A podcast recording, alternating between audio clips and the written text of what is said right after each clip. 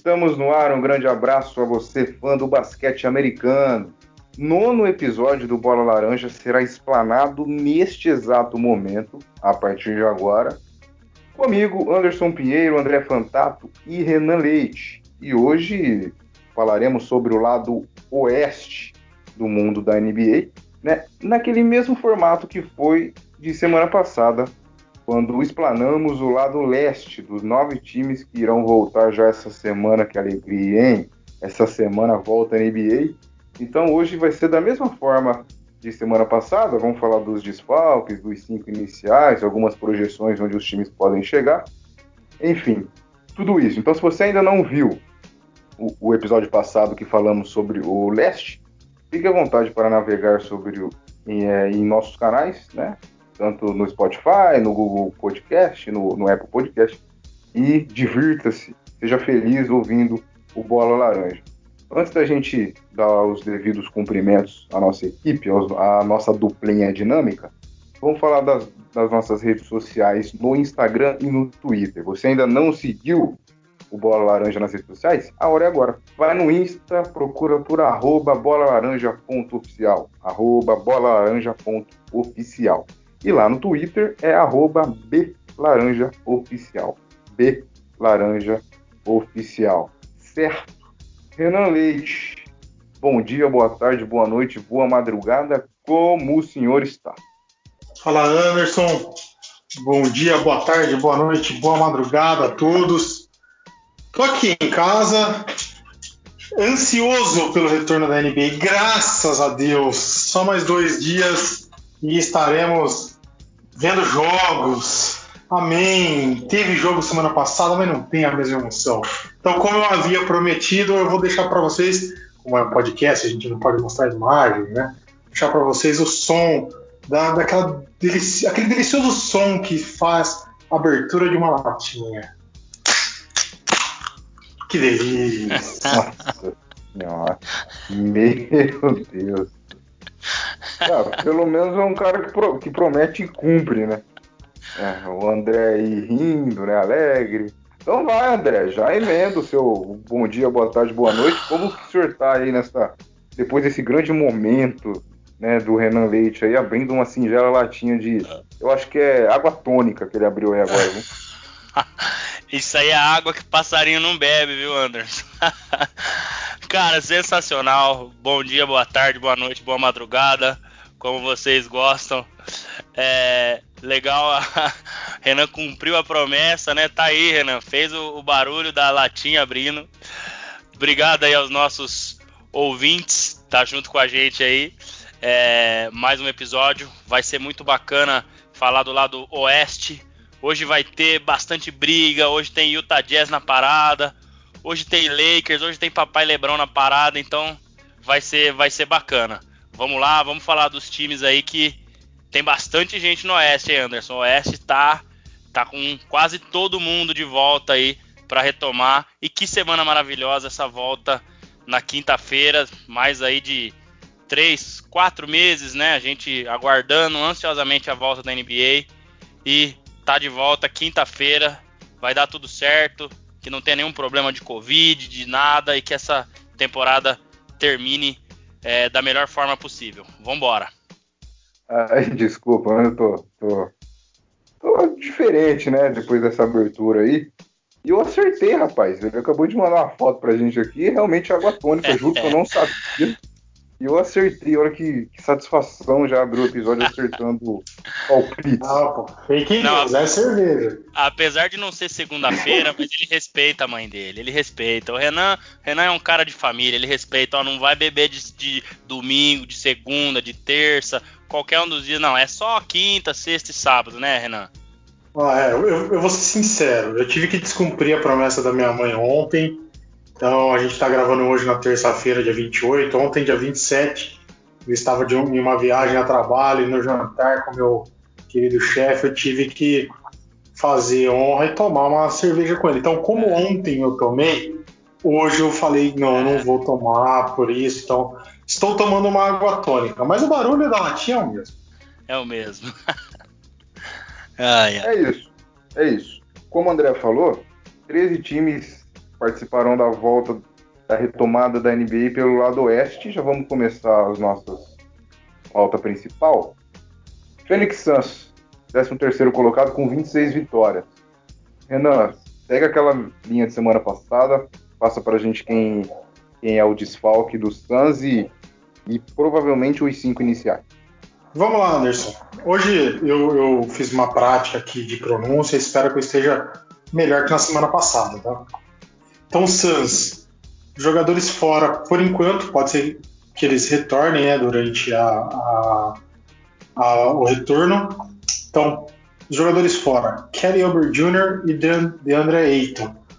É, o DeAndre Ayton chegou até a jogar no dia 26, aí nesses, nesses amistosos iniciais, então ele está como provável retorno. Os prováveis cinco iniciais do Suns: Rick Rubio, Devin Booker, Michael Bridges, Dario Saric e Aaron Baines. É isso aí, é um time interessante, né? Acho que, que colheu frutos que a gente não esperava, né, não, André? É, colheu frutos que a gente não esperava. Um time é, até interessante, com, com alguns jogadores é, de um patamar bacana como é o caso do nosso querido Devin Booker.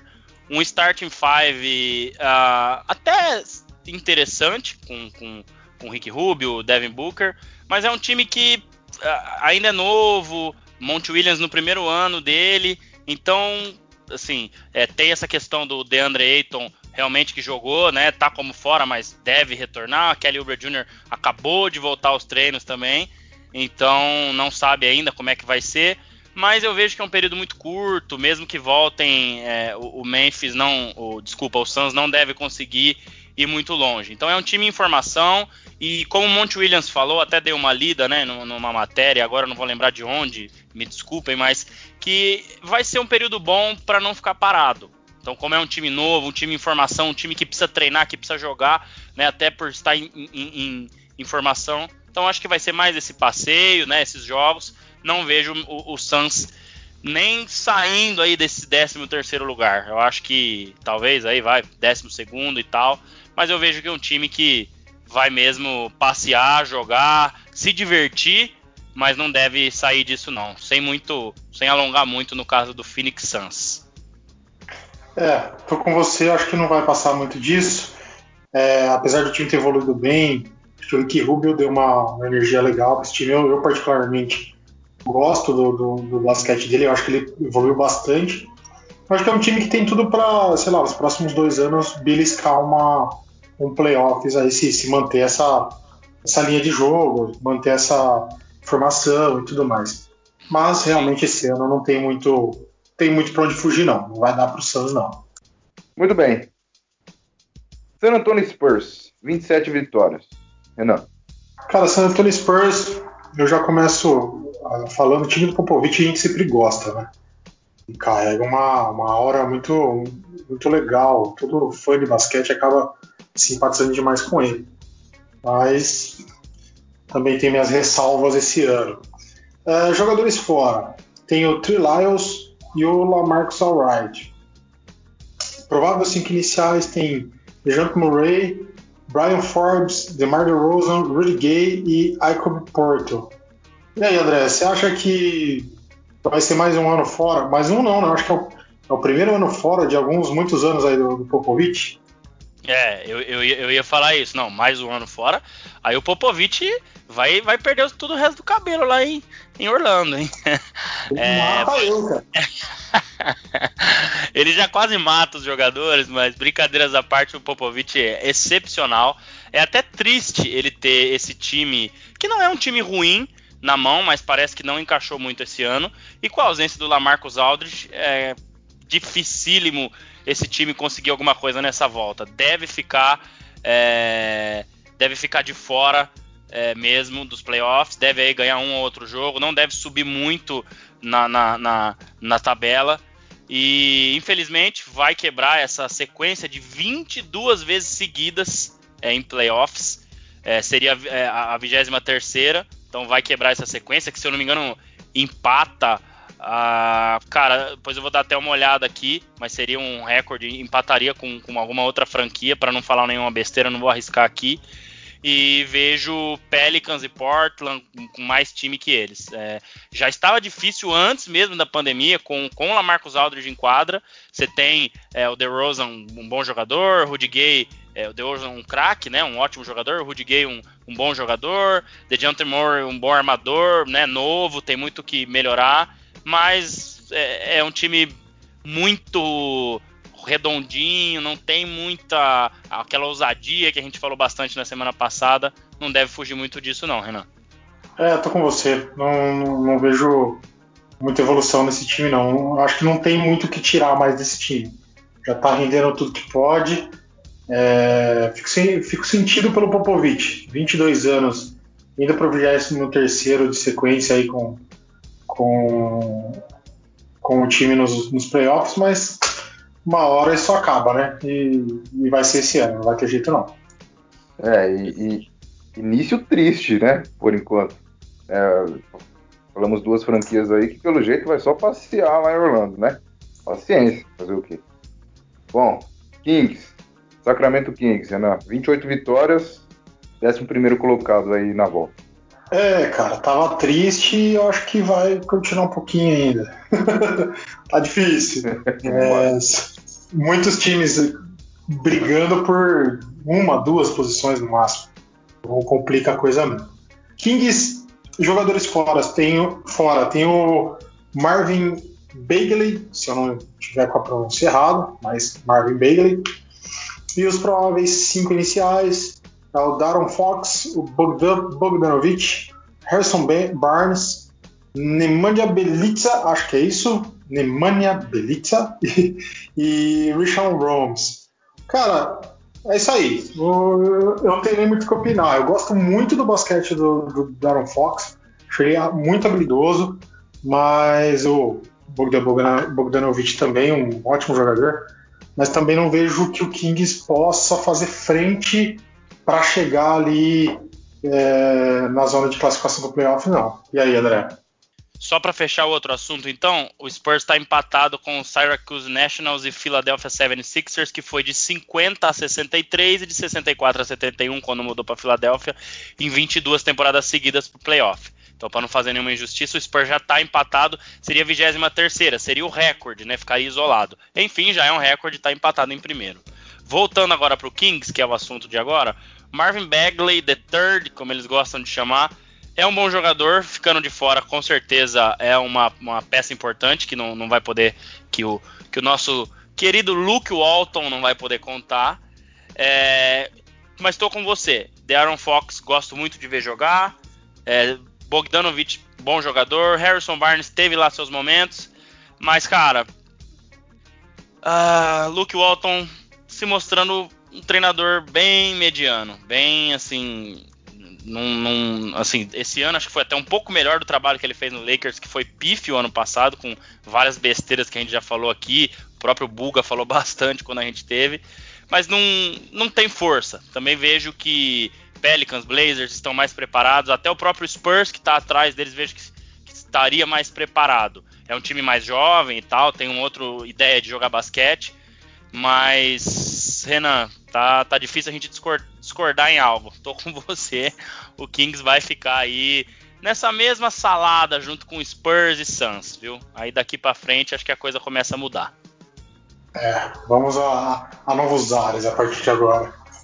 É, então os senhores mandaram, eu obedeço. Décimo colocado com 28 vitórias, New Orleans Pelicans. Aí já começa a mudar a história, então? É para mudar, viu, Anderson? É para mudar. Pelicans, antes da, da volta do Zion, né, ou do, da estreia dele na NBA, era um time que eu até tinha uma, uma esperança de, de, ver, de ver jogar, de ver ganhar muitos jogos, e tava num limbo, cara. É, tava num limbo feio. Assim que ele estreou, a coisa deu uma guinada e mostra que ele realmente é muito diferenciado. Não era só, não era só hype da, do draft dele. Então, jogadores fora do, do Pelicans tem o Darius Miller e os prováveis cinco iniciais, o Lonzo Ball, o querido Lonzo Ball, os torcedores do Lakers, todo mundo lembra com muito carinho dele, né? O Lonzo Ball, Drew Holiday, Brandon Ingram, Zion Wilson e Derek Favors. Eu lembro bastante do Derek Favors. E aí, André, você acha que essa evolução do Pelicans pode fazer eles beliscarem essa vaguinha nos playoffs aí? Pode. Pode, principalmente pelo fator Zion e pelo que o Zion uh, mostrou de forma física pós-pandemia. É, então, assim, ele mostrou tá, tá melhor fisicamente. É, ele tava, não vou dizer acima do peso, é um cara muito forte, então é até difícil de você mensurar isso. Mas é um time que pode brigar, pode incomodar, pode chegar ali na nona para poder jogar o torneio de play-in. Se a gente for olhar, eles estão hoje uh, aí três jogos apenas, né, do, do Memphis, mas eles teriam que passar o Portland para poder jogar esse torneio de play-in que seria do oitavo contra o nono. E, e assim, é um time interessante. O Lonzo Ball, apesar de, para não falar só críticas dele, é, até no ano passado acompanhando mais o Lakers também, e, e, e, eu acho assim, ele não é o que foi vendido que ele era desde o draft, mas ele é um cara me parece extremamente comprometido, focado, não dá muita não, não, não, quer ficar aparecendo muito nos holofotes, sabe? Não, não, quer ficar fazendo muita graça. É um cara comprometido. Vi muitas vezes ele jogando defesa muito forte, ajudando, roubando bola, dando toco. Não, não é assim é, é um cara plástico, arremesso e tal, mas é muito esforçado, pode ajudar muito na defesa. Melhorou um pouco seu arremesso de três para esse ano. É, o Brandon Ingram vem como Most Improved Player. Eu só não falo que ele é o melhor jogador desse time porque o Zion realmente impactou bastante. É, você tem um Josh Hart vindo do banco, que é um cara que tem seus momentos também. J, é, JJ Redick também é um, um, cara muito bom, né? É, que pode ajudar. Então eu vejo que é um time que pode, pode chegar assim. Drew Holiday também, um grande jogador. Né? Óbvio que não tem nenhuma estrela é, monstruosa, o Zion seria, é, até junto com o Brandon Ingram, mas pode sim se jogar redondo, se defender, se conseguir é, usar esse tempo que ficou parado e, e, e levar para dentro da quadra num basquete é, mais consistente, coisa que não vinha acontecendo antes da pandemia, eu acredito que eles conseguem tirar esse jogo de diferença para o Portland e ficar ali em nono é, e até brigar com o Memphis nesse torneio de play-in para poder chegar nos playoffs. Eu acho que o Pelicans tem chances, sim. Tudo vai depender do senhor Alvin Gentry, é, do, do, acerto do time, de como esse time vai voltar e se esses caras que estavam bem vão continuar bem e vão se encaixar mais é, agora já há mais tempo familiarizados com o Zion dentro da equipe. Então vamos aguardar, mas, mas é um time que pode sim chegar no playoff. É, eu, eu concordo com você também nisso aí. Eu acho que o fator Zion vai, vai decidir se eles entram ou não. Claro que tem uma, uma disputa é, difícil entre eles, Blazers e, e, o Memphis, mas eu acho que se o Zion, como mostrou a forma física que ele está nesse retorno dos treinos, é, e realmente, Lonzo Ball, cara, eu não gostava de forma nenhuma dele do, quando jogava no, no, Lakers. Acho que muito pelo, por toda a mídia que ele trouxe, pelo pai falastrão e tudo mais. Cara, ele é um, um, jogador muito dedicado mesmo. Ele é um cara que ajuda muito o time. Só que ele é um bom jogador, e ponto. Entendeu? E a gente achou que ele fosse ser um super jogador, e ele não é. Mas depois que o, o time consegue entender que ele é um bom jogador, ele ajuda muito e ele consegue fazer o time funcionar. Acho que é, é louvável. Tem bons, é, bons nomes aí. Eu acho que realmente, se o Zion vier estourando, é, pena que eu acho que o tempo que ele teve aí só para jogar antes da pandemia não vai fazer ser ele o, o, o Rookie of the Year, mas eu acho que se ele voltar jogando tanto quanto ou mais do que ele estava, ele vai ajudar muito o Pelicans. Eu acho que dá para brigar bem aí com, com o Memphis por essa oitava vaga. É, eu acho que o Lonzo ele foi vendido como um franchise player quando ele foi draftado pelo Lakers. E assim, ele tá longe de ser um franchise player e longe até de ser um craque, um ótimo jogador. Ele é um bom jogador com momentos de, de, de, de, de grande jogador na defesa, principalmente. Então acho que esse é o ponto. E quanto ao que você falou, Renan, eu também tinha passado despercebido por essa informação, mas eu estava vendo essa semana que na verdade assim já não vale mais, né? Daqui para frente esses oito jogos que eles chamam de seeding games, né? Que seriam os jogos para selecionar do primeiro ao oitavo e, e, claro o nono, dependendo da conferência e tal não vai mais valer para most, most, Improved Player, Rook of the Year ou MVP. Então, mesmo que o Zion faça 60 pontos nesses oito jogos, então acho que o Jamoran agora já ficou meio que com a mão na taça do Rook of the Year. Mas é, tô contigo aí, eu acho que é o que a gente falou, o Pelicans pode sim é, surpreender e de repente até chegar aí nessa nos playoffs, jogando aí contra Lakers, Clippers, enfim. É, eu queria, eu queria ver esse time lá. Vamos ver, vou, vou até torcer um pouquinho para que, eles, que eles cheguem. Bom, seguindo então, senhores, Blazers, 29 vitórias. É o time do nosso querido Bulgarelli, não é não, Renan? É, time do Bulgarelli, cara. Ele tá, tá animado aí, que o time dele tá na ponta dos cascos para conseguir essa, essa vaga. Vai ser uma, como eu disse anteriormente, aí vai ser uma briga de gente grande por essa vaga aí com Portland Pelicans e Memphis. Então vamos lá. Jogadores fora do Portland Trail Blazers é o Caleb Swanigan, Trevor Ariza e Rodney Hood. Provável cinco iniciais: Damian Lillard, CJ McCollum, Carmelo Anthony, Zach Collins e Yusuf Nurkic. Nurkic, deve ser isso. E aí, André, lá naquele podcast que a gente fez com o Buga, você cravou que o Blazers pegaria essa, essa vaga aí. O que você tem a dizer deles?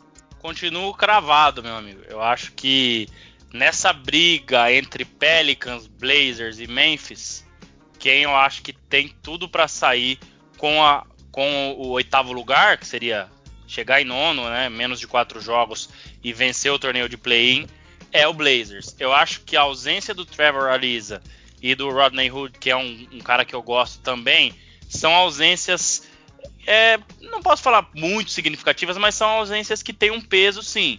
É, o Trevor Ariza jogador experiente, já campeão, defende bem, tem um arremesso. E o Rodney Hood mostrou bons momentos também, não só lá no Portland, quando jogou no seu próprio Jazz, no próprio Cleveland também. É um jogador que, que, que tem, tem, tem basquete, tem basquete, canhoto, tem uma certa habilidade, né? É, consegue jogar dos dois lados da quadra. Mas uh, tem muito talento esse time. O Lillard dispensa comentários. Para mim, o jogador, um dos melhores armadores que tem, no sentido de não somente de armar o jogo de assistência, mas de, de saber o que fazer, arremesso, é, ir para dentro. Tem recurso assim absurdo. É um cara que joga demais. CJ McCollum sempre me agradou também. É, joga também. A, vejo que ele tem que melhorar um pouco a, a, o lado da defesa, mas é um cara que no ataque também tem uma habilidade assim muito grande. E o Carmelo Anthony, que, que agora trouxeram para small forward, não é mais power forward, né? não é mais posição 4, então vamos fazer esse teste com o Nurkic, que é um, um grande pivô. Então eu acho que é um time que que deve sair o vencedor dessa briga. Se a gente for colocar os três aí, o Mavericks já está um pouco mais para frente, né? Então não vejo ninguém alcançando o Mavericks. É, nem dá para alcançar, né? 40 27, então essa briga vai ser isso aí mesmo. E então eu vejo que eles saem, é, devem sair vitoriosos para enfrentar aí Lakers, bem provável, né? Ficando em oitavo, não vejo também o Clippers ultrapassando. Então seria um jogo bem bacana. E o que eu falei lá no, no leste do Pacers é esse é o meu Pacers do Oeste, o Blazers. Cara, como é legal ver esse time. Esse ano teve uma queda de produção. O Carmelo chegou, não encaixou muito no começo, depois começou a encaixar. Mas o ano passado o time foi até a final de conferência, perdeu de 4 a 0 pro Golden State, mas aí já é outra história, que a gente está falando de um dos maiores times de todos os tempos contra o, o Blazers. Mas eu gosto muito do Lillard, do McCollum. É, eu acho que é um time muito bem treinado. E, e eu acho que o Carmelo, né, podendo renascer, querendo mostrar que tem basquete, realmente tem. Acho que faltava um pouco de foco para ele, faltava um pouco de, de ambiente, ele está conseguindo isso lá. E essa pausa para ele poder entrosar mais com o time, já que chegou no meio da temporada, com certeza vai ser boa. Então é um time que tem alguém que eu gostaria de ver surpreendendo, vai passando para semifinal, final, Enfim, é um time muito legal de ver jogar. Um time que meus, eu me simpatizo muito por esses caras aí que eu citei. Eu acho que tem tudo para ser o vencedor desses três times aí. É, eu, cara, ano passado eu lembro muito que na final contra o Golden State eu acreditava, antes, lógico, antes do primeiro jogo, eu acreditava mesmo que o Blazers poderia bater de frente com, com o Golden State. Mas hum, a gente vê que quando tem. Quando os três estavam saudáveis lá, era, era difícil de pegar. Mas então, depois daquele jogo deles contra o, o KC, se não me engano, que o Lillard dá aquele game winner sensacional no, no jogo 5, se não me engano, né? Sim. Foi, foi demais. Dali eu achei, falei, cara, eles vão bater esse ano, não vai ter jeito. E não foi assim. Mas eu acho que o time continua em evolução, deu essa travadinha realmente com, a chegada do Carmelo, mas acho que é o time que realmente pode brigar. Aliás, apesar de eu ter falado de, de que, eu, que eu quero Pelicans, eu também gostaria de ver o Blazers. Como tem uma, uma vaga só, eu ainda fico com o Pelicans, mas eu acho que o Blazers joga um, um basquete redondinho. E, cara, Damian Lillard é um, é um cara excepcional é um cara que chama a responsabilidade a hora que precisar. E não sei, ele não tem, ele não transparece isso. Você olhando, quem não. Galera, às vezes que assiste basquete com a gente, a gente reúne para ver. Quem não conhece muito não acha que ele é o que ele é. Então, é, é um cara que tem uma, uma cara séria, é, é diferente. E eu acho que vai dar uma briga boa, cara. Uma briga muito boa. Vai ser muito legal de ver a disputa por esse oitavo lugar aí. E o Blazers é fortíssimo candidato. Próxima equipe é o. Bom, deixa eu ver aqui pra não falar errado, né? Memphis Grizzlies. A lá vão ter, senhores. Cara, o Memphis. Memphis é um, é um time que eu não colocava fé nenhuma no começo do campeonato. Mas mostrou que tem um time realmente forte, um time bem legal com esse com esse rookie aí fazendo coisas inimagináveis, cara. É, Jamoran, como o André citou anteriormente, já que o prêmio de, de os prêmios individuais esse ano só vão valer os jogos até a parada da pandemia, ele com certeza vai ser vai ser eleito Luca of porque é uma surpresa gigantesca o que esse cara está fazendo nessa temporada. Gosto do time. Então, para trazer informação, jogadores fora, o Justice, Justice Winslow está fora e o Jonathan Porter.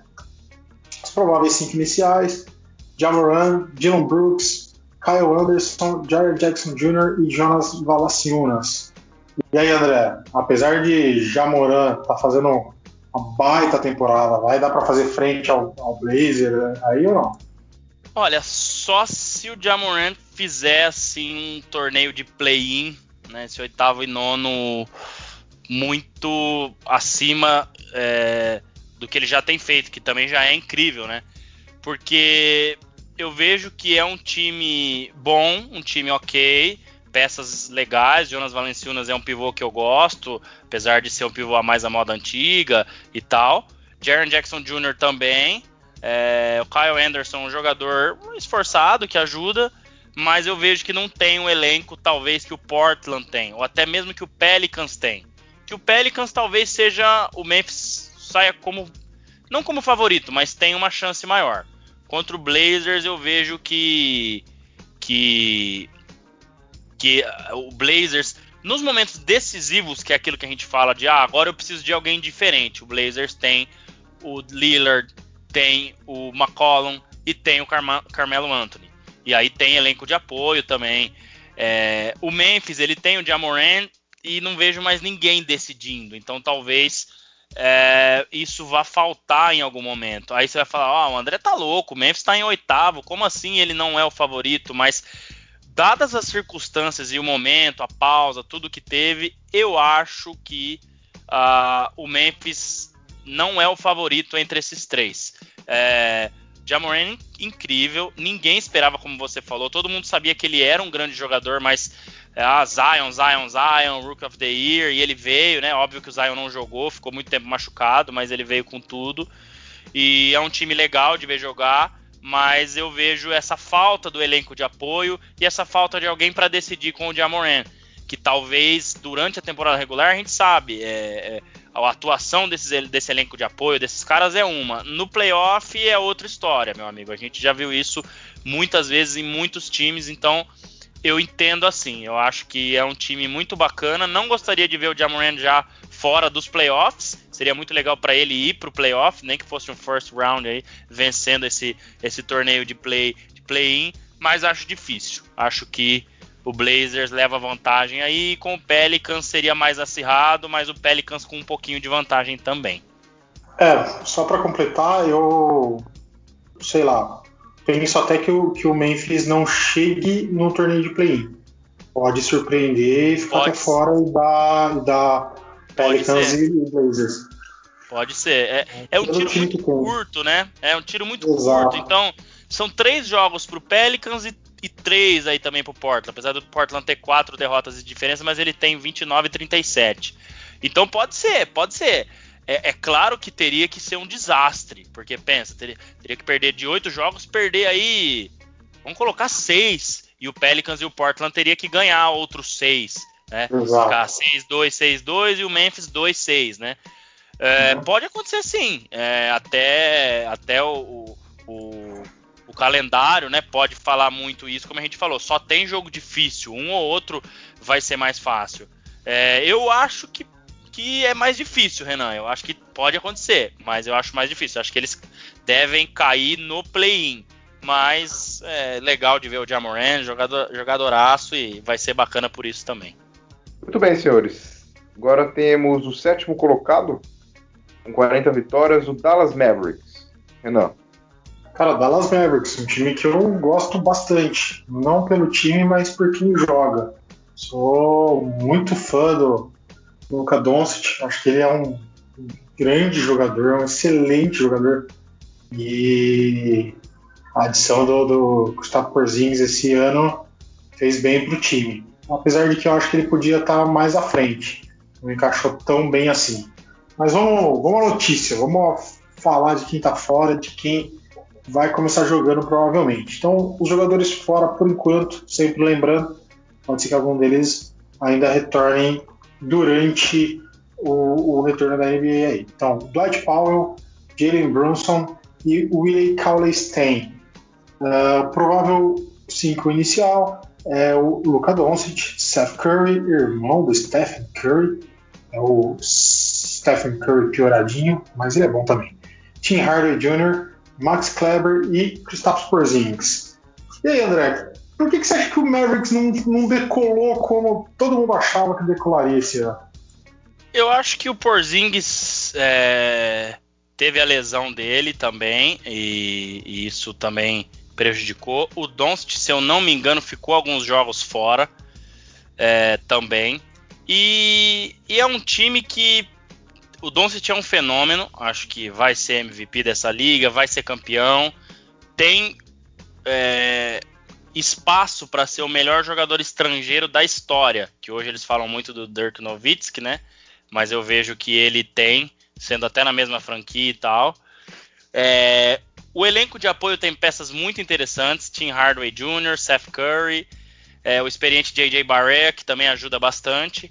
Mas eu vejo que esse time pecou bastante na defesa, Renan. Eu vejo que é um time que o ponto deles foi esse. O próprio Doncic não é um jogador de defesa. É, os outros jogadores também são jogadores que criam chute, né? Criam arremesso.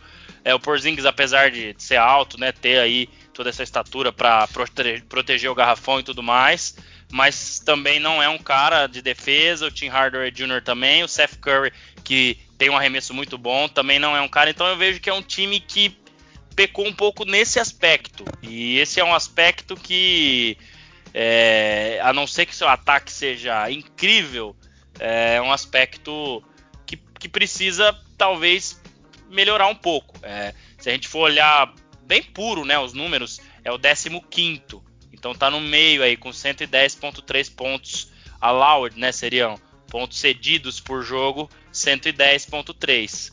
É um ataque forte, o terceiro, né, em pontos por game, né? Então óbvio que essa é uma estatística muito muito que teria que fazer um filtro aí, se você olhar só ponto por jogo, não é suficiente. Então eu, eu, eu, vejo isso, eu vejo que é um time que no meião da tabela na defesa aí, talvez teria que estar um pouquinho mais bem colocado para poder é, sair disso. Então, para conseguir alguma coisa legal esse ano, eu vejo que teria que fugir do Clippers nesse first round, porque jogando contra o Clippers, eu não vejo o Maverick saindo vivo. E hoje a realidade deles é o Clippers. Eles estão em sétimo, Clippers em segundo. Não vejo o Clippers perdendo a posição para o Nuggets, a não ser que eles, ah, vamos poupar tudo nesses oito seeding games, mas eu acredito que muito difícil alguém faça isso. E teriam que tentar passar o Houston, até o próprio Oklahoma Thunder, até o próprio Jazz, mas já está um pouquinho mais longe. Então eu acho que seria aí para falar, ó, oh, essa temporada foi legal, chegamos na semifinal é, de conferência, porque caindo já no first round contra o Clippers, eu acho que seria um pouco decepcionante. Talvez eles esperavam um pouco mais para essa temporada.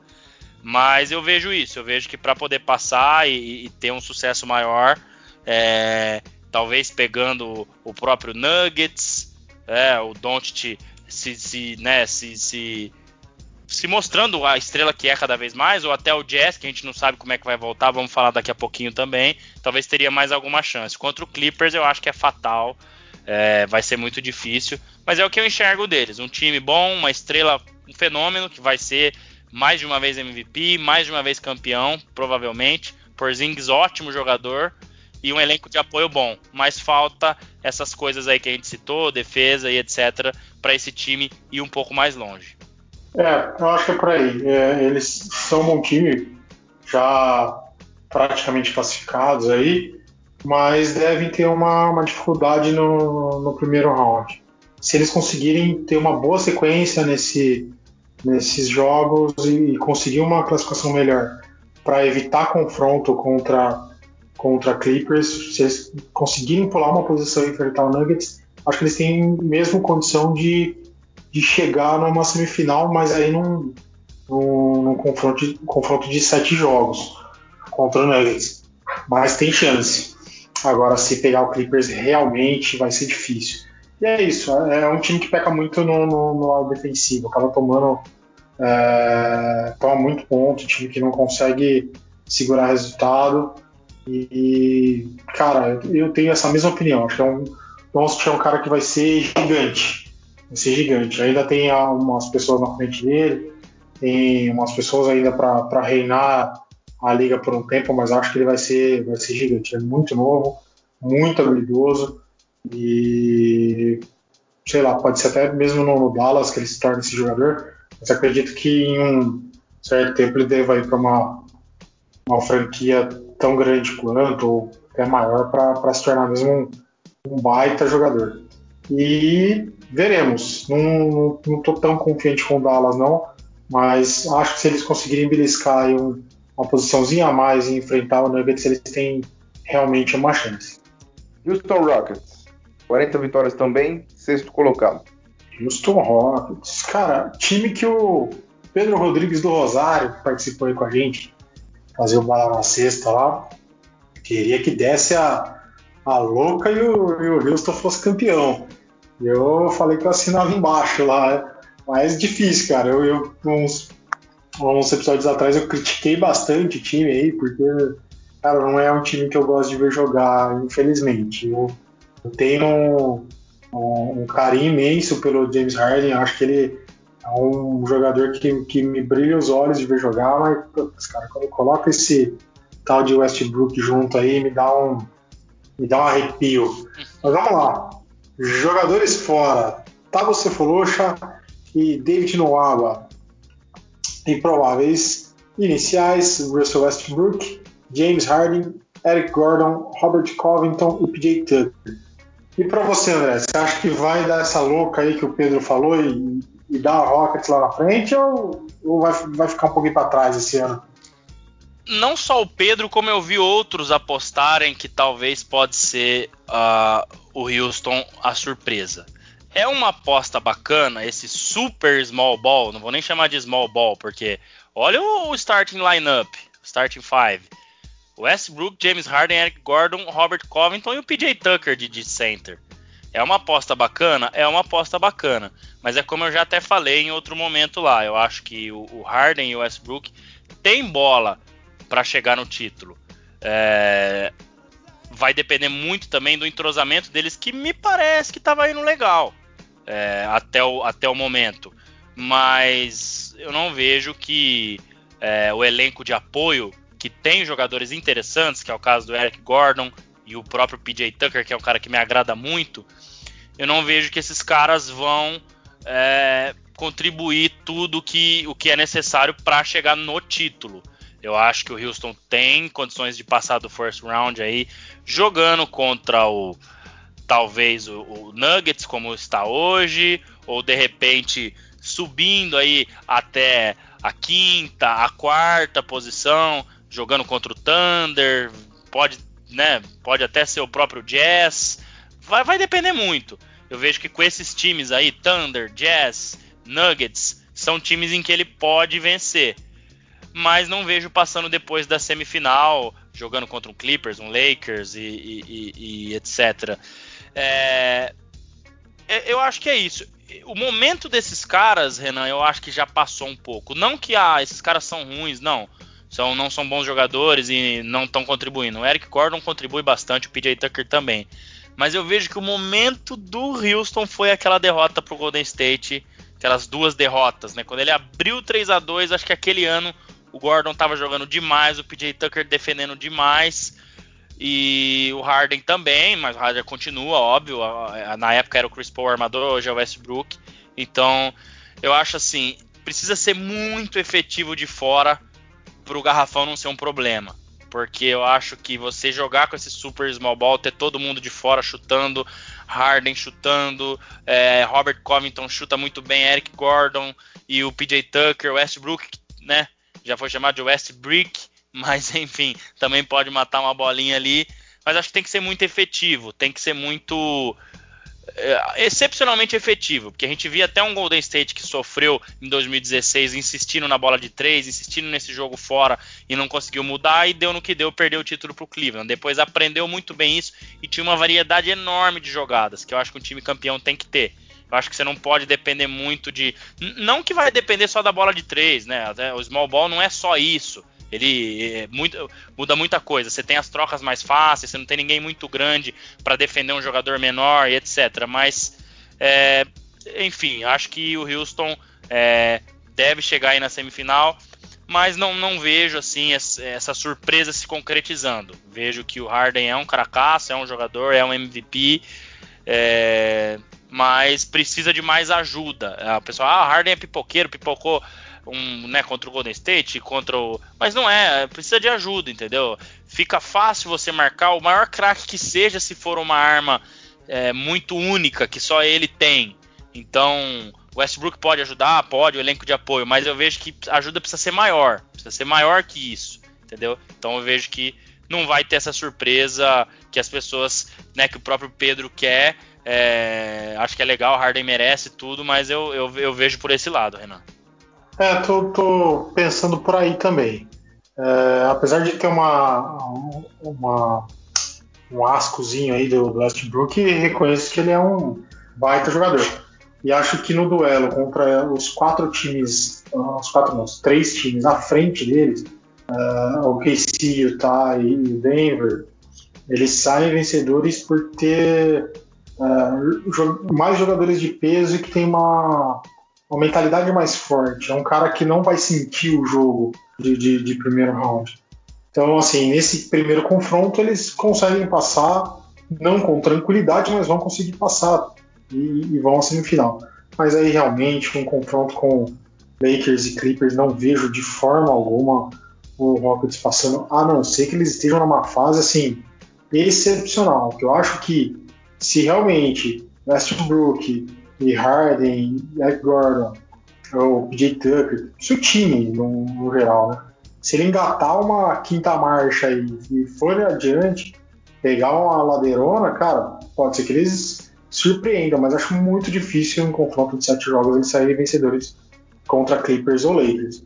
Então, cara, eu também acho que o, o Harden merecia um título, mas quem sabe, quem sabe mais para frente ele é, já convencido de que sozinho ele não vai conseguir, se juntando a, a outras estrelas ali. Não sei. Acho que do jeito que tá com o Rockets não, não vai rolar, não. Oklahoma City Thunder, quinto colocado agora. O negócio já tá começando a apertar, hein? Tá começando a chegar nos melhores aí, que a gente começou de baixo para cima, né? Agora já chegamos, já chegamos no Oklahoma aí, aí o negócio já é mais em cima. É, que, ou, ou mais embaixo, né? O buraco tá mais embaixo aqui. Cara, é, ou que fazer trocadilho. Não, não, não, vamos deixar assim mesmo. Cara, o OKC, como o André tinha comentado uns, uns episódios atrás, é um time que realmente surpreendeu e joga um basquete muito bom. O Chris Paul fazendo uma temporada muito boa e acho que tem, que tem chance de passar para segundo round é, para semifinal no caso, né? Jogadores fora: André Robertson e Isaiah Roby. E os iniciais Chris Paul. Agora, esse nome que eu vou falar, atenção que eu treinei. Se eu errar, eu tô ferrado. Hein? Shea Gildius Alexander, Ludorts, Danilo Gallinari e Steve Adams. E aí, André, como você tinha comentado, time que tá jogando bem, que tem até bons valores vindo do banco, você acha que dá para eles chegarem numa semifinal, hein? Dá, dá. Eu aposto que eles que eles conseguem sim. Eu acho que hoje estando aí o chaveamento deles seria com o Jazz, jogo muito difícil. É, apesar dos pesares do Jazz que a gente vai falar no próximo, mas jogo difícil. Podem passar o Jazz, por que não? Óbvio que o chaveamento seria o mesmo, né? Quarto e quinto, quinto, quarto, etc. É, mas mas assim, tem time. Tem time, time organizadinho, time. É, esses caras que você falou que vieram na troca do Paul George, é, o Shea Gildius Alexander e o Danilo Gallinari, são caras muito interessantes. Acho que não dá para falar craques e tal, mas o, o, o, Clippers fez o que fez ano passado, roubando dois jogos do Golden State, que para quem num first round você roubar dois jogos de um time que era aquele timaço do Golden State foi muita coisa. Óbvio que a contribuição de Montrezl Harrell, Williams e etc. e o Doc Rivers, que é um, um, grande treinador, foi muito grande. Mas esses dois jogaram demais. Eu gosto demais do Shea Gildius Alexander. Acho que é um, um jogador muito bom. O Chris Paul dispensa comentários. É, do tempo que eu acompanho mais a NBA, Chris Paul um dos melhores armadores de armar, de assistência, de organizar a equipe dentro de quadra. E, e, me parece que adicionou bem uma bola de três desde a época do Houston, um jogador que, que passou a pontuar mais também.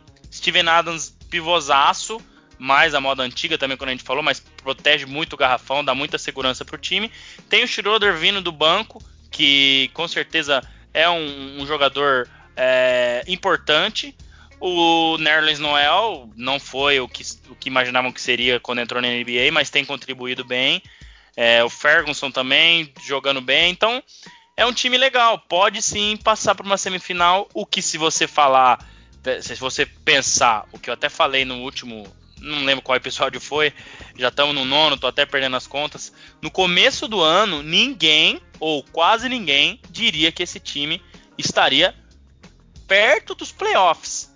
E agora em quinto lugar, podendo até ficar em quarto, terceiro, assim, é um título pra, por todas as mudanças que aconteceram, por tudo que a saída do, né, do, do Paul George, do Westbrook. Então, quando você perde dois caras assim, por mais que tenha vindo um Chris Paul que já tá mais em final de carreira e tal, você fala, cara, vamos começar de novo, vamos fazer um rebuild desse time. E o rebuild tá sendo muito bem feito, porque olha onde esse time já tá também. Então, Billy Donovan muito bem na frente desse time. É, e vamos, vamos esperar uma surpresa muito boa e tem chance sim de ir para uma semifinal.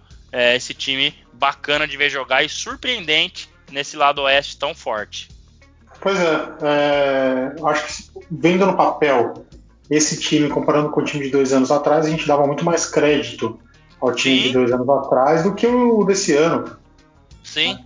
E, então, assim. Até do ano lá. passado, Renan, eu Sim, acho que em um certo verdade. momento ali, todo mundo dava o Paul George como um possível candidato a MVP. E ó, olho no Thunder, Paul George, Westbrook. E realmente, mas, mas aí eles né, não conseguiram vencer o Portland. O Portland é, Portland mesmo, né? Engoliu eles, que foi aquele game é. winner do, do, do, do, Lillard. E então, com certeza, você olhando para esse ano, você fala, pelo amor de Deus, esse time não vai chegar nos playoffs. E, e tá aí, né, cara? Tá, tá surpreendendo. Pois é, cara. Para mim, Chris Paul já tava em descenso. De verdade. Sim, quando ele, mesma coisa. Quando ele faz o movimento, coisa. eu achei que já ia ser aqui. Aquele é. cara que nem ia jogar muito, ia ser um segunda rotação e tudo mais. Cara, é, veio fala... tá liderando sim. É, falaram muito dele nem jogar, né? Falaram muito dele conseguir um buyout e se juntar ao LeBron no Lakers. É, é eu, eu ouvi muito isso no começo e, e não, ele jogou e até profissionalismo óbvio, né? O cara paga por isso, mas a gente já viu tantos e tantos aí, ah, nesse time eu não vou jogar. O Iguodala foi um que fez isso, né? Ah, não quero jogar, não quero jogar no Memphis. E foi lá pro Miami Heat e tudo bem, opção do cara, mas é, legal. Acho que o Chris Paul é um cara profissional e um jogadoraço aí, um cracaço na, na armação. E bacana, esse time é uma surpresa bacana desse ano. É, concordo. É, cara, se tem alguém que eu gosto de ver para aprender muito sobre basquete é ver highlight do Chris Paul, cara. É impressionante o, o, como ele consegue movimentar a equipe e, e achar a jogada, fazer o time girar. É muito legal, muito legal. A gente às vezes começa a conhecer basquete, quer entender um pouco mais do jogo, ver highlight dele é muito legal de ver como ele é um, é um cara que não tem altura, que adicionou, como você disse aí, o, o arremesso de três com o tempo. É um cara que consegue jogar fácil, que consegue ter, que tem drible, que tem visão de jogo. É, é, é muito legal. Muito legal. É. Então, assim, só para concluir, eu acho que o KC não vai passar só porque vai enfrentar o Jazz, mas eu acho que merecia chegar na semifinal. e complementando do Chris Paul, é, é, se você observar, é difícil você ver ele cometer alguns não diria erros, mas algumas coisas que outros armadores não tão experientes ou não da qualidade dele fazem, que é aquele. Acho que vi muito Phil Jackson nos livros dele e tal falar isso, em que o armador não pode em nenhum momento parar de bater bola é, se ele já não tiver uma opção de passe ou se ele não tiver uma, alguma coisa na cabeça dele já para finalizar a jogada, seja um arremesso, seja um passe, enfim. E você vê muitas vezes o armador tendo para de bater bola, né? E, e, perde ali a mobilidade do ataque e tem que dar um passe de qualquer jeito, jogar a bola para cima. E, o Chris Paul você não vê isso, é muito raro. Você vê ele sempre batendo bola. A hora que ele para é porque ele já achou alguém para dar assistência, ele já finalizou a jogada, já fez uma ponte aérea. Então a leitura dele com todo mundo, né? Os outros quatro jogadores na quadra, a leitura dele no ataque é, é, é muito, muito bacana. E um cara que, que também, pela estatura e tal, joga bem na defesa. Então é só para fazer essa ressalva aí pro Chris Paul, que agra me agrada muito também. Grande cara. Chris Paul, grande cara, apesar de não ser tão grande assim. Exato. Bom, agora é, vai rolar lágrimas, né? a partir dos quatro aí, mas exatamente o quarto colocado, um integrante vai se emocionar. Mas eu vou dar um tempinho pro Renan, porque eu vou aproveitar esse momento e falar da nossa página no Medium né? Você, nossos ouvintes que gostam de fazer uma boa leitura sobre o basquete, sobre jogos históricos, sobre um certo jogador, enfim. Visite a nossa página lá no medium.com. Né? É só você pôr a barra lá e escrever arroba bolalaranja.oficial e ler os nossos textos escritos por André Fantato e ultimamente pelo Miguel Olímpio. Saudade de você, Miguel. Um grande abraço para o senhor.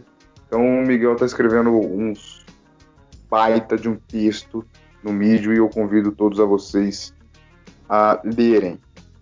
Renan, já enxugou as lágrimas? Fique à vontade para falar sobre o Utah Jazz, o seu time do coração.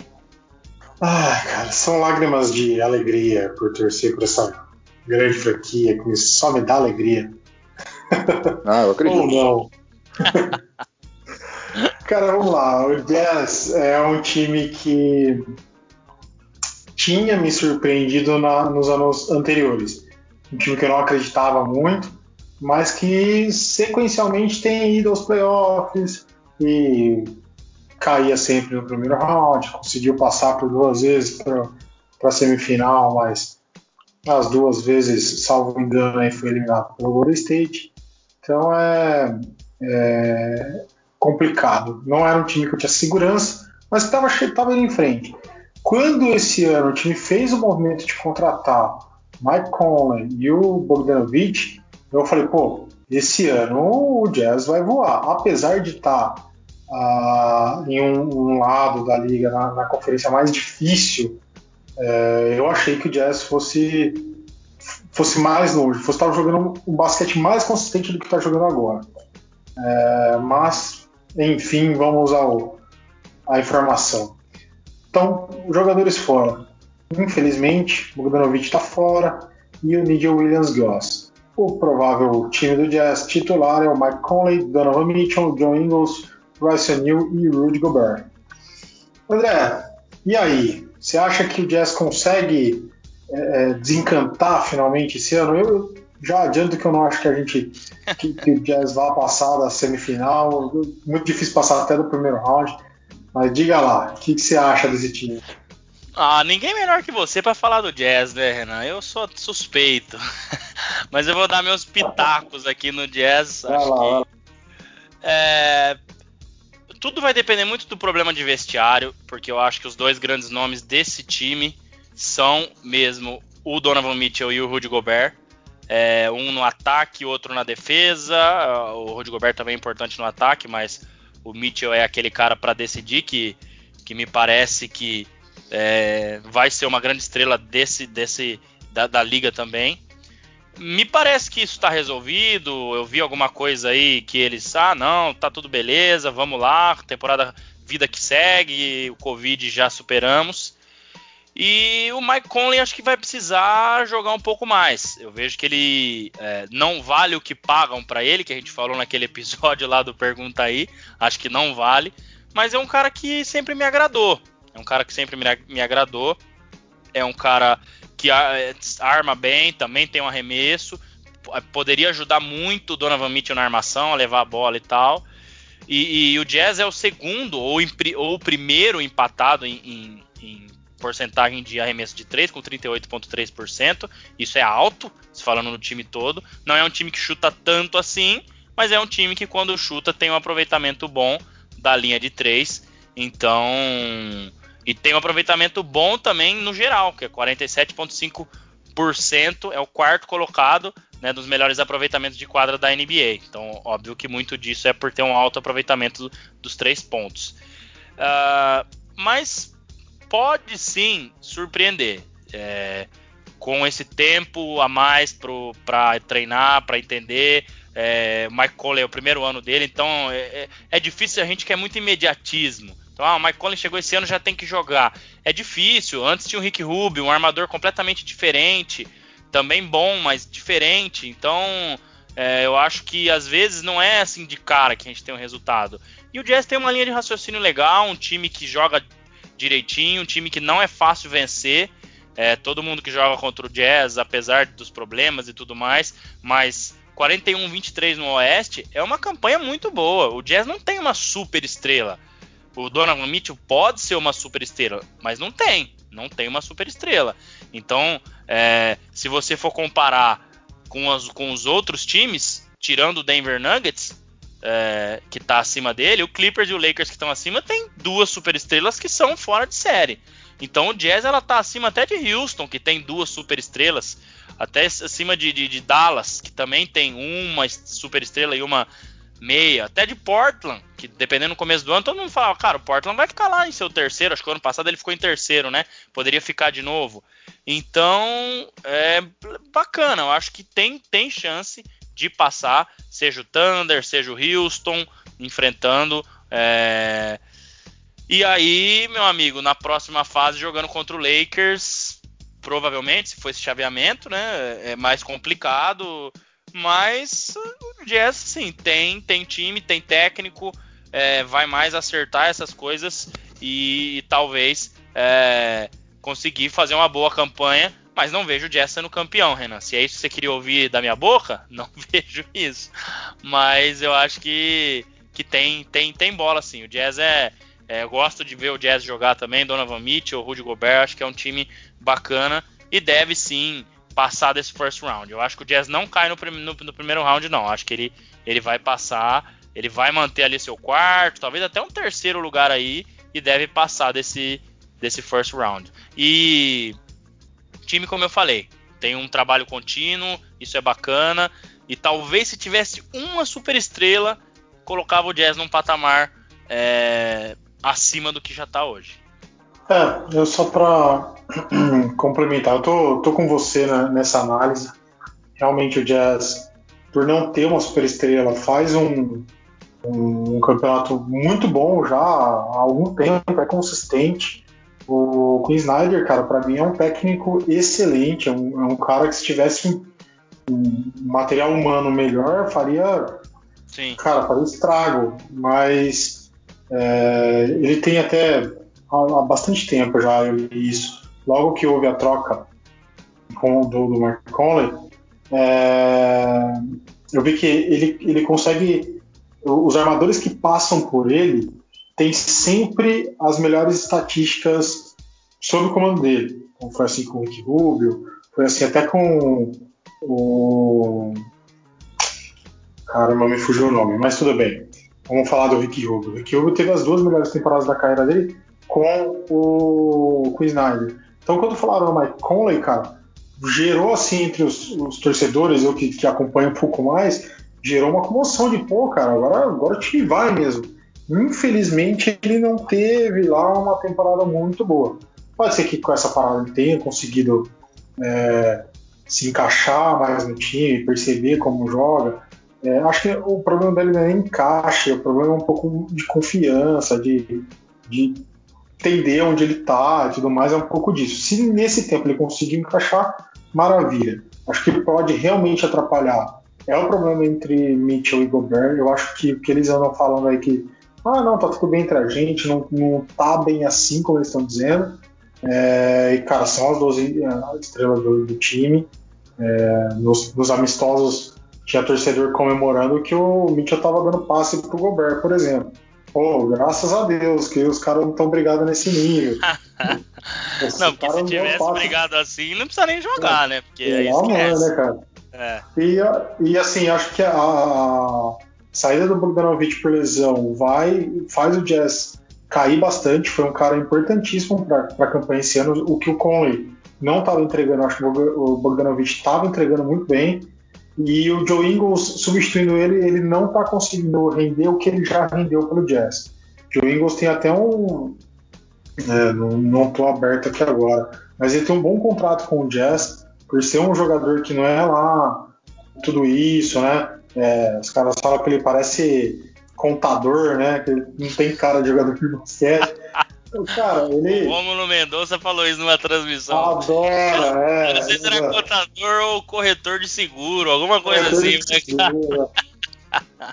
aquela carequinha dele, não, não dá. E ele tem uma, uma mecânica de arremesso estranha, ele é canhoto, ele, ele fica meio torto para arremessar.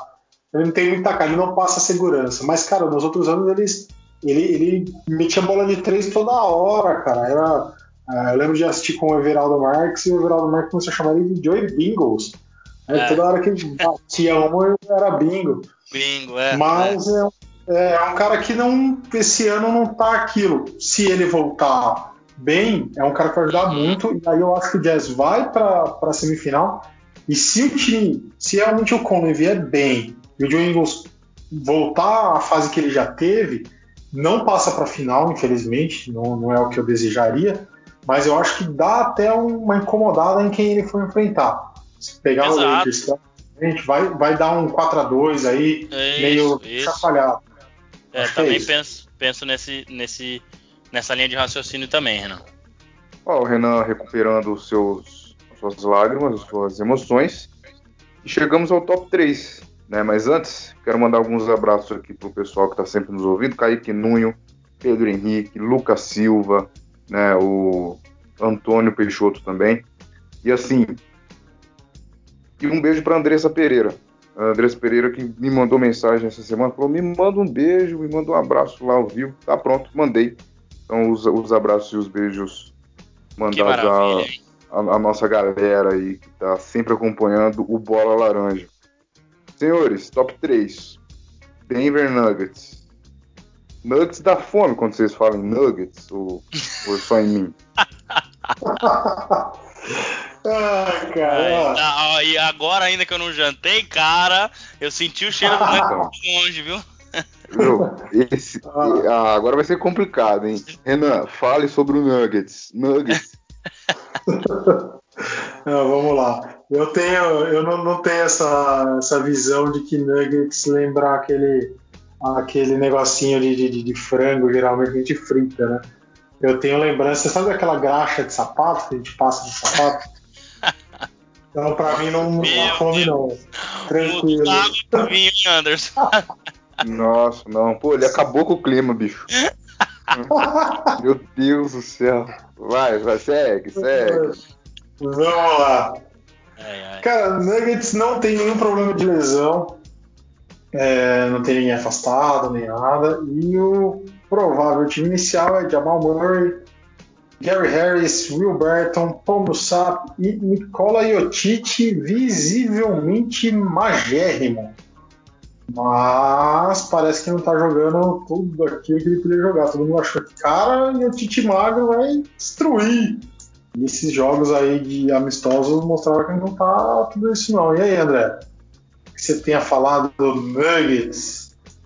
Ah, eu acho que muito do, do sucesso do Nuggets nos anos recentes passa pelo nome de Mike Malone. Eu entendo que o Jokic é um, é um grande pivô, um pivô moderno, que arremessa, que passa, é, o, o- o franchise player, óbvio. É, o Paul Millsap é um bom jogador também, mas já foi um pouco, acho, a, a fase dele. Ele teve uma fase muito boa no Atlanta Hawks. É, Will Barton, jogador mediano, que, que vem, que tem entrado bem. Gary Harris e Jamal Murray, Murray, uma boa dupla de, de, de armadores. Mas eu acho que o Mike Malone, o trabalho que ele faz nesse time é sensacional. Gosto muito dele.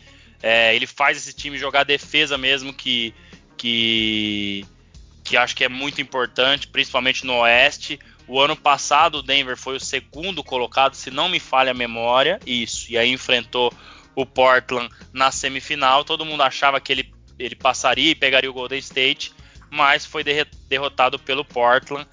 E para esse ano, assim, eu vejo que, né, Jokic, muito, né, um craque, o Murray, ótimo jogador, mas não vejo esse time chegando na final. Acho que pode passar do, do- do primeiro round é, contra o Houston, contra o Dallas, né, aí tá bem aberta essa disputa, são poucos jogos, né, para você ter ideia. O Denver tem 22 derrotas e o Mavericks 27. O Mavericks vamos colocar que tá fora, mas o Houston 24.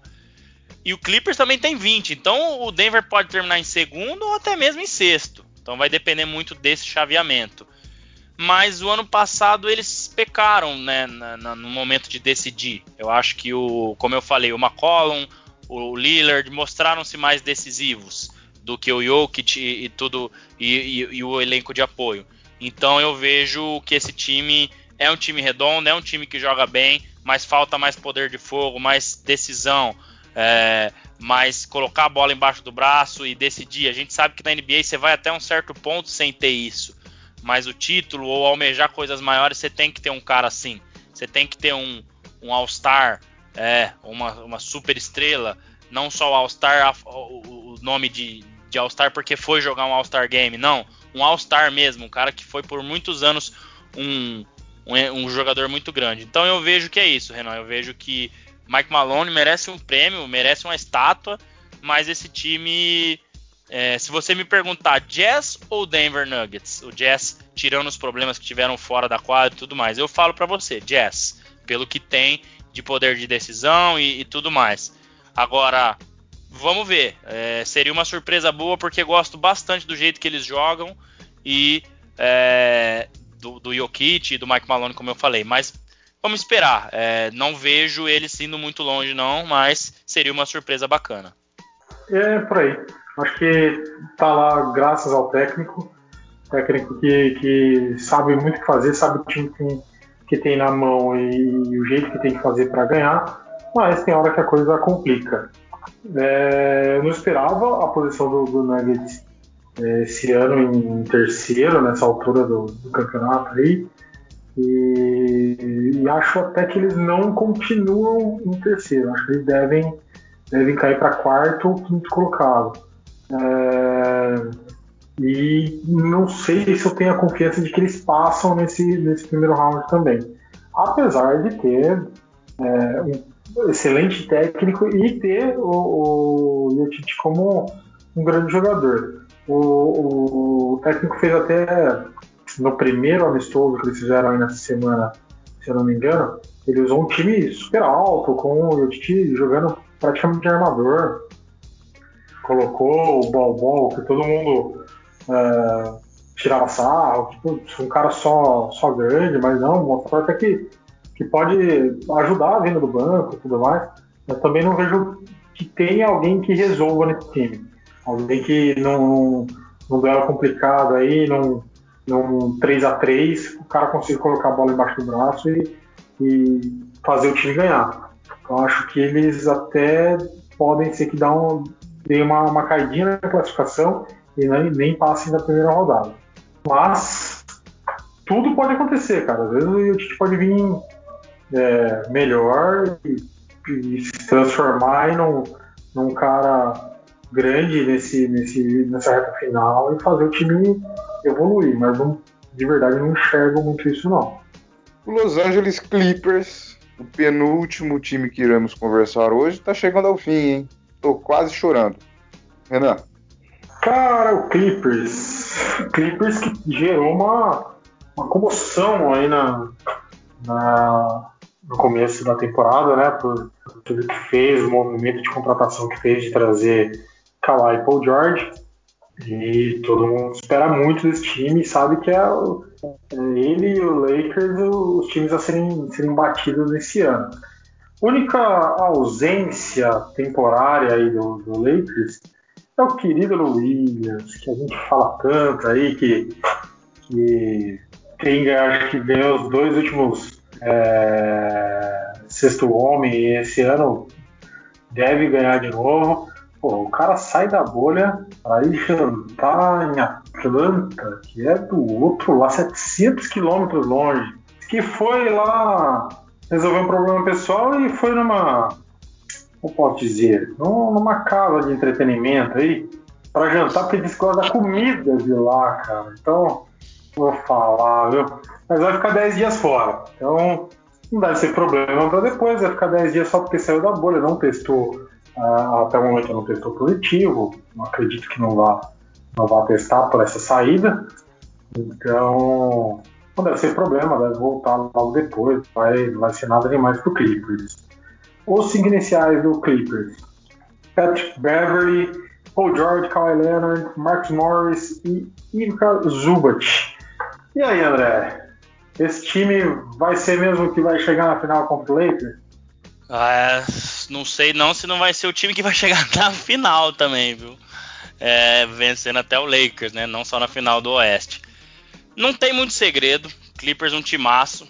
É, além de ter duas estrelas excepcionais, que é o caso do Kawhi, já multiconsagrado, com dois títulos e dois MVPs em finais. Tem o Paul George, uma outra estrela que também podia ser um franchise player em qualquer outro lugar, mas que ainda não é consagrado por não ter um título é, e tudo mais. Esses problemas de saída e entrada na bolha que mexeram um pouco. Acho que o Montrezl Harrell saiu também, o, o Low Williams. Me parece que tá tudo certo. Low Williams agora, espero que não vá mais resolver problemas pessoais, né? Mas é, o elenco de apoio é muito forte também, além de ter esses dois caras. Você tem no time é, o próprio Low Williams, você tem uh, o Patrick Beverly, que pode não ser decisivo na frente, mas na defesa ajuda muito. Você tem uh, o Zubat, que é um pivô mais clássico, mas que ajuda muito também na defesa. O Harrell, que dispensa comentários. O Red Jackson, que pode roubar uns minutos ali do Patrick Beverly quando precisar é, um pouco mais de ataque, mas também ajuda na defesa. Então é um time que tem tudo, tem tudo não mostrou tudo que tem durante a temporada regular até a, pa a, pausa da pandemia. Não jogou da forma como eu imaginei em alguns momentos, como eu falei lá com o Bugarelli, que eu acho que em alguns momentos você tem que jogar durante a temporada regular para você encontrar situações que podem ocorrer no playoffs e você ter tempo de corrigir. É, eu fui meio que voto vencido pelo Bugarelli do tipo, ah, isso acho que não, né? É, eu, eu, ouvi isso do Jeff Van Gundy da ESPN americana e eu achei muito bacana e eu vi muito isso nos Cavs do LeBron e tudo mais. Então acho que isso é, é fundamental. Então vai depender dessa galera que eu falo aqui que é um elenco de apoio muito forte, mas que talvez não tenha experiência numa final. É, um, eles vão entregar tudo que entregaram até agora e tudo que esse time tem de poder para entregar. E tem um Doc Rivers, um técnico já campeão. É, junto com o Lakers, é o grande candidato ao título. Não vejo esse time caindo antes de uma final de conferência com o Lakers ou perdendo numa final para o Bucks e, e, talvez um Celtics que venha do lado de lá. É o, é o time, no papel, talvez o melhor time da NBA hoje, falando de peça por peça mas a gente sabe que não vale só o papel. Então, para mim, o Clippers é fortíssimo, íssimo candidato ao título esse ano. É, cara, é um, é um time extraordinário, né? É, é, um time que parece até que não, não, ainda não pisou fundo na temporada, né? Uhum. ainda tem uhum. mais coisa para tirar ali, uhum. então é impressionante mesmo com, com o pé só um pouquinho acelerado, os caras já estão fazendo tudo que fizeram. Segundo colocado no, no, lado mais difícil. Então, é, realmente, acho que é o time a ser batido. É, pode pesar um pouco é, experiência dos jogadores. O cara pode, na hora do vamos ver ali contra um LeBron, um Anthony Davis, o cara dá uma, uma tremida, mas não acho que seja o caso do Clippers que vai, vai ser um embate gigantesco essa final. Vai ser uma das finais mais legais de ver, uma, uma das finais de conferência mais, mais bacanas. A gente pode estar enganado, pode dar uma varrida aí um 4x0 surpreendente, mas eu acredito, eu acredito que vai ser uma final bem disputada entre os, os dois. Com certeza, o Clippers vai, deve passar em segundo, deve triturar o primeiro round e o segundo e chegar na final já já consolidado mesmo para fazer esse, esse duelo aí que a gente está esperando tanto. E eu espero não ter surpresas, né? Que a final seja essa mesmo. Eu também. Porque vai ser bom demais. Vai ser incrível ver esse duelo. A Batalha de Los Angeles. Mas não em Los Angeles, em Orlando, na final. Exatamente. É, já que foi bastante citado o Lakers, é a vez deles. Né? O nosso último time a falar: Los Angeles Lakers, o time do Lebrão, do papai Lebrão, que para muitos é o grande favorito, mas tem um embate com o Clippers aí que vocês disseram que tem muita coisa boa para vir aí. O que falar do Los Angeles Lakers? Cara, falei já, já repeti e vou ser insistente.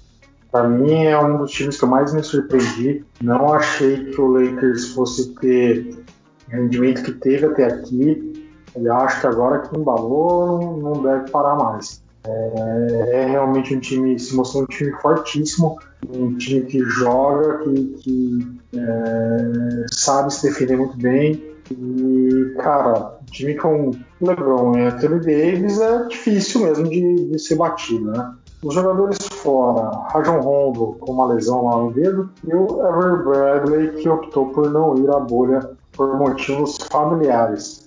Uh, provável time do Lakers, LeBron James, Kentavious Caldwell Pope, Anthony Davis e Javal Magui.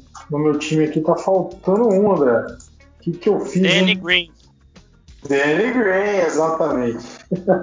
Ele mesmo. E aí? E falar do Lakers? Muito parecido com o Clippers, com as exceções de que houveram mudanças no Lakers. E Difícil ainda falar se para melhor. É, esses amistosos não valem muita coisa, mas os nossos queridos Dion Waiters, que tem basquete para jogar, é mais novo. Era uma aposta muito grande lá atrás quando o LeBron, LeBron foi para Cleveland. Teve bons anos em Miami também. E me parece, pelo menos nesses jogos aí amistosos, vamos lá, amistosos, não vale nada, mas que tá com sede de jogar. J.R. Smith também me parece, mas esse aí não, não, não me.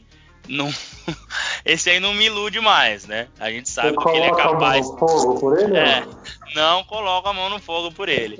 É, gosto muito do J.R. Smith, cara. Eu acho que é um cara, apesar da loucura, é um cara que merece. A, a história de vida, muitas coisas dele é, é, bem bacana de ver, assim. É um cara que se superou mesmo, né? Todo mundo falava, ah, esse cara é muito louco, isso, aquilo, e foi lá e fez uma temporada muito boa e foi campeão. Então essas peças, é, esse encaixe dessas peças pode ser fundamental, porque perder o Avery Bradley, eu vejo que foi algo, não vou falar muito impactante, porque aí seria o Davis e o LeBron, mas que era um cara que ajudava muito na defesa e estava se mostrando importante no ataque. Vejo que esses dois que chegaram não têm o mesmo poder de defesa que o Avery Bradley, mas podem ajudar no ataque e você tem um Caruso que está jogando bem para ajudar no perímetro na defesa, igual o Avery Bradley, o Danny Green que não está tão bem no ataque, mas consegue defender bem. Então, o grande chave desse time, Renan, até você falou que te surpreendeu, foi o Frank Vogel fazer esse time defender. Esse time consegue defender hoje, esse time consegue neutralizar os adversários. E teve uma sequência de duas vitórias antes da parada contra Bucks e Clippers, e que o LeBron jogou o seu basquete máximo ali, aquilo que a gente fala que o modo playoff do LeBron e o Anthony Davis também absurdo. Então é difícil cravar, o Lakers vai vencer o Clippers, o Clippers vai vencer o Lakers. Se a gente for pegar do que foi o finalzinho da temporada antes da pausa, eu te falaria que o Lakers estava tendendo para vencer o Clippers. Óbvio que era só um jogo de temporada regular, mas foi a única derrota do Clippers com, com o time completo, com todo mundo. Então isso é importante frisar. E foi no modo playoff, que aquele jogo assim foi eletrizante. Ninguém tirou o pé ou a mão, né, em momento nenhum. Mas eu acho que a chave vai ser isso. Vai ser esses caras que chegaram, esses caras contribuírem. O Caio Kuzma também pode ser uma chave, pode ser um cara que contribui bastante. É um time muito forte dentro do garrafão, não só por causa do Davis, mas o Magui ajuda demais e o Dwight Howard. A gente estava até comentando, né, Renan, esses dias. É, ele é muito forte, cara. Ele ajuda demais o rebote ali, parece estar tá, tá focado. Então, se esses caras ajudarem na bola de três, J.R. Smith, John Waiters, Danny Green, é, Anthony Davis na defesa, junto com a ajuda do Dwight Howard e o Magui, o LeBron não, não, precisa falar. Eu acho que o que ele tiver que entregar, ele vai entregar. LeBron já está numa fase da carreira que não tem mais pressão, não tem mais. Então são esses caras. Caldwell Pope, que também está fazendo uma temporada bem interessante, pode também ajudar. Se esses caras ajudarem e esses novos que chegarem entregarem, né, fizerem o papel deles, principalmente o John Winters por ser mais novo e por querer provar alguma coisa, e é um cara que tem uma habilidade absurda para arremessar, para driblar, para ir para dentro. Ele viu umas jogadas espetaculares dele aí nesses amistosos.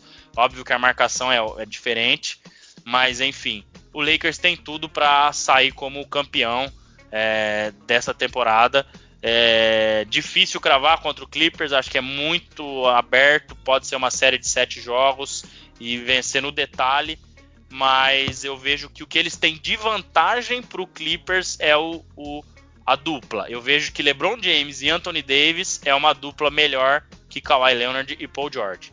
Mais pelo Paul George em comparação com o Anthony Davis, pelos recursos, tamanho e tudo que o Anthony Davis tem e tudo que ele consegue entregar, do que LeBron e Kawhi, porque eu vejo que é muito próximo. Então, cara, é, o Lakers surpreendeu demais positivamente esse ano, pela posição que tá, pelo tempo para encaixar, pelo elenco de apoio, pela defesa. E vamos esperar.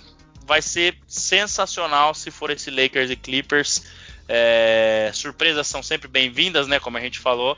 Mas esse jogo acho que tá todo mundo esperando e vamos lá. Lakers tem, tem grandes chances aí de, de se sair como é, como um campeão. O Rajon Rondo volta, tá, Renan? Acho que você até falou isso. Ele só teve uma fratura de 4 a 6 semanas, isso já foi semana retrasada. Uhum.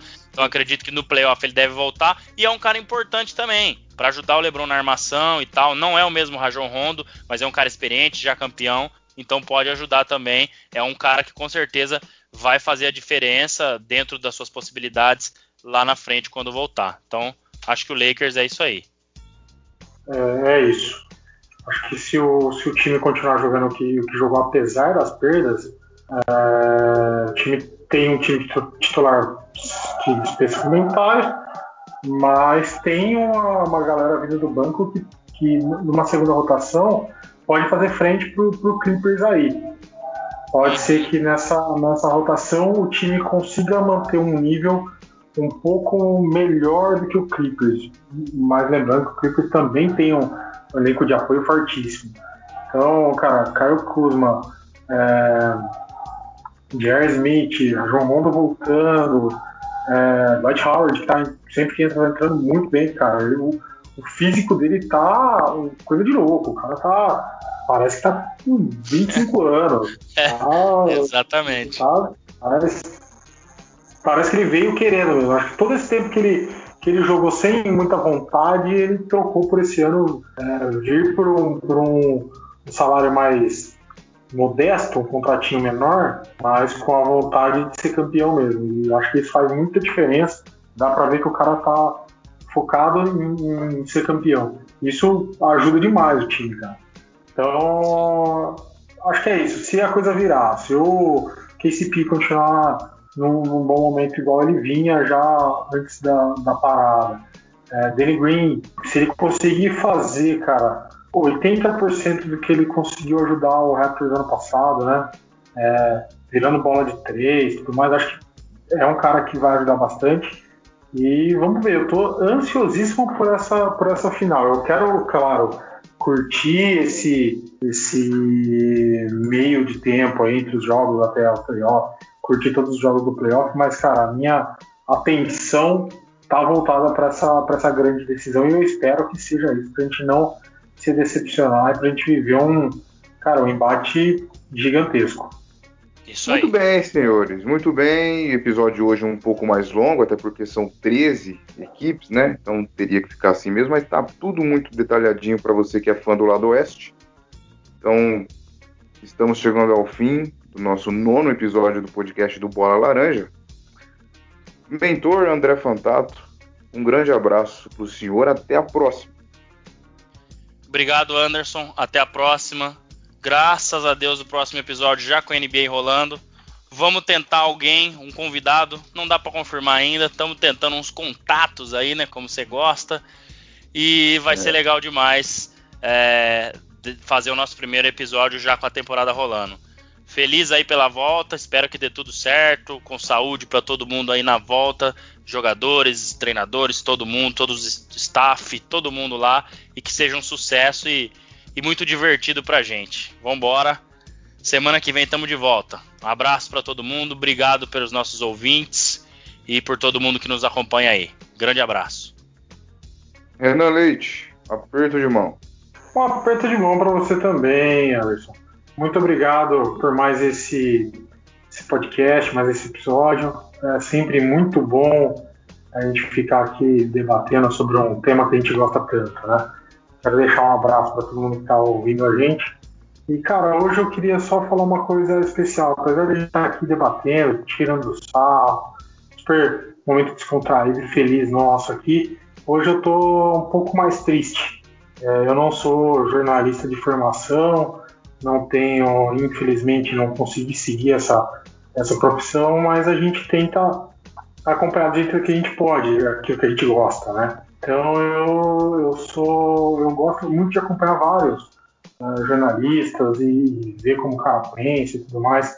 Eu tinha uma identificação muito forte com o Rodrigo Rodrigues, que nos deixou hoje aí vítima da, da Covid-19.